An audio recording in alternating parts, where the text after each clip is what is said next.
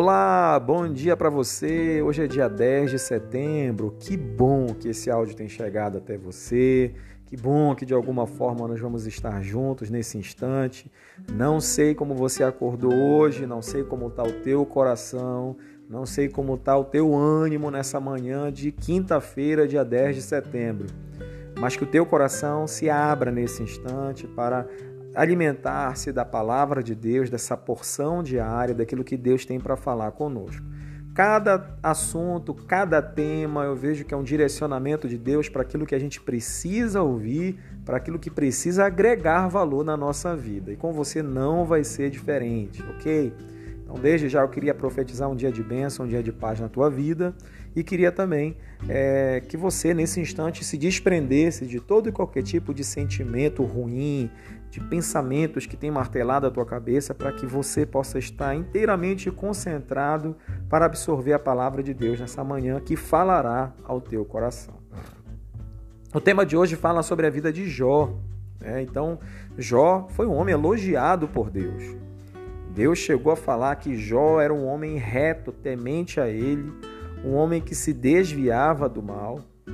E Jó, por conta disso, foi provado, foi testado, porque a sua fidelidade, o seu temor foi posto em xeque pelo diabo.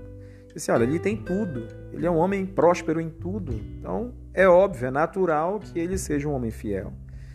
Ou seja, colocou-se a fidelidade, o temor, né, a retidão como sendo uma consequência de tudo aquilo que ele tinha conquistado, né, de todos os bens que ele possuía. Então Jó ele foi provado. E do decorrer de todo o livro de Jó, o que a gente enxerga é que Jó não era um homem reto, bom, temente a Deus e que se desviava do mal por, por aquilo que ele tinha, mas por aquilo que ele de fato era. Jó era um homem assim e tanto no momento em que ele tinha tudo, quanto no momento em que ele perdeu tudo, ele continuou sendo um homem, um homem íntegro, reto, temente a Deus e que se desviava do mal. É, não tem como nós não deixarmos de considerar toda, todo o sofrimento vivido por Jó. E isso é algo que nós, todos nós, estamos sujeitos. Quem iria imaginar que nós teríamos um 2020 da maneira como nós estamos vivenciando? Nós vimos muitas famílias sofrendo, muitas pessoas aflitas, muitos negócios sendo fechados, muitas incertezas no coração de muitas pessoas, muito temor, muito pavor, muita insegurança. Isso é algo que tem sido muito comum na nossa sociedade e não é um sentimento é, desassociado a tudo que nós realmente estamos enxergando, aquilo que nós estamos visualizando. Agora, o sofrimento ele requer de nós um posicionamento de fé que é extremamente necessário para que a gente vivencie todas as situações. E Jó era um homem que tinha muito bem as suas convicções pautadas nas suas ações, nas suas reações, nas suas atitudes. O que a gente percebe na vida de Jó era um homem que não desprezava o seu sentir. Você vê que Jó ele chega inclusive a, a não querer ter nascido. É, aquele momento que ele estava vendo era o suficiente para brotar no seu coração o desejo de nunca ter existido. Tudo aquilo que nós sentimos não pode ser descartado, desprezado, ignorado. Aquilo que nós sentimos, na maioria das vezes, quando não é algo patológico, como um transtorno de ansiedade, né, algo ligado à depressão, fobia, mas normalmente os nossos sentimentos eles são condizentes com a real situação que nós estamos vivendo.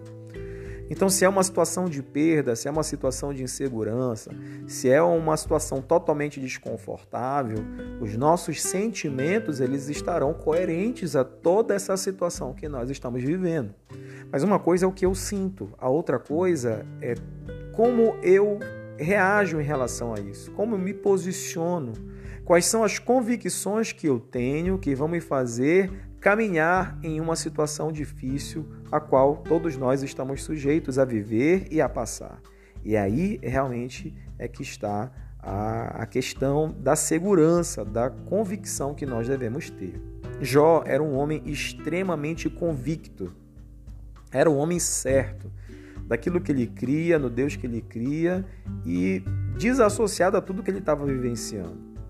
Jó foi um homem que teve que se deparar, né, com aqueles conselhos totalmente indevidos dos seus amigos, aqueles questionamentos que foram feitos. Eles perguntavam exatamente isso: Jó, alguma coisa você fez?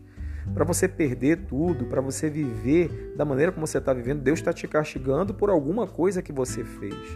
Você imagina que até a esposa de Jó chegou com ele e falou assim: Jó, amaldiçoa esse teu Deus e morre.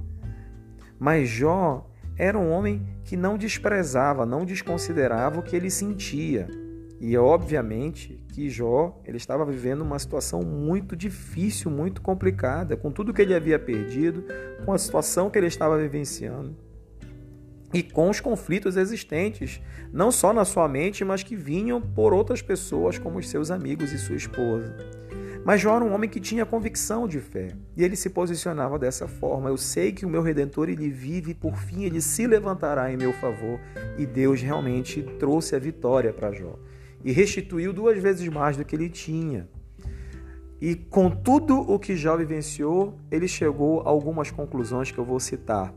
Estão no versículo, no capítulo 42, melhor dizendo, é, eu vou pontuar apenas esse texto que está do 2 ao 5. Jó 42, do capítulo 2, do versículo 2 ao versículo 5. Ele diz assim: Bem sei que tudo podes e que nenhum dos teus propósitos pode ser impedido.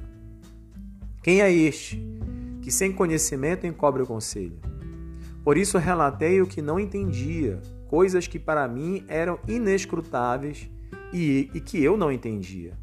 Escuta-me, pois, e eu falarei eu te perguntarei e tu me ensinarás. Com o ouvir dos meus ouvidos ouvi, mas agora te veem os meus olhos. Queria pontuar três coisas importantes aqui. Em primeiro lugar, Jó reconhece que Deus tudo pode. Ele tem todo o poder.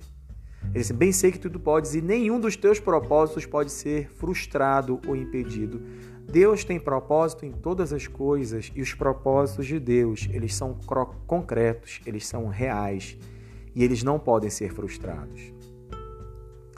Então esse foi o segundo passo. O terceiro passo, Jó, ele percebeu que ele realmente não entendia das coisas. Quando a gente vivencia a situação, a gente se depara com muitas incertezas, com muitas interrogações, e é um fato presente na nossa vida. Nós não sabemos de todas as coisas. Nem tudo aquilo que a gente está vendo é tudo o que de fato é. E depois as coisas elas vão no seu tempo sendo reveladas a nós e a gente passa então a compreender as ações de Deus na nossa vida. Com tudo isso vivenciado, né, com todas as nossas convicções de fé nos mantendo firmes e fazendo com que nós venhamos prevalecer cada situação, a gente chega a um nível de experiência muito mais aprofundado. E Jó vivenciou isso. Diz assim: é, Antes eu te conhecia de ouvir falar, mas agora te veem os meus olhos. Que você tenha um dia de paz, uma quinta-feira abençoada, um grande abraço e até amanhã.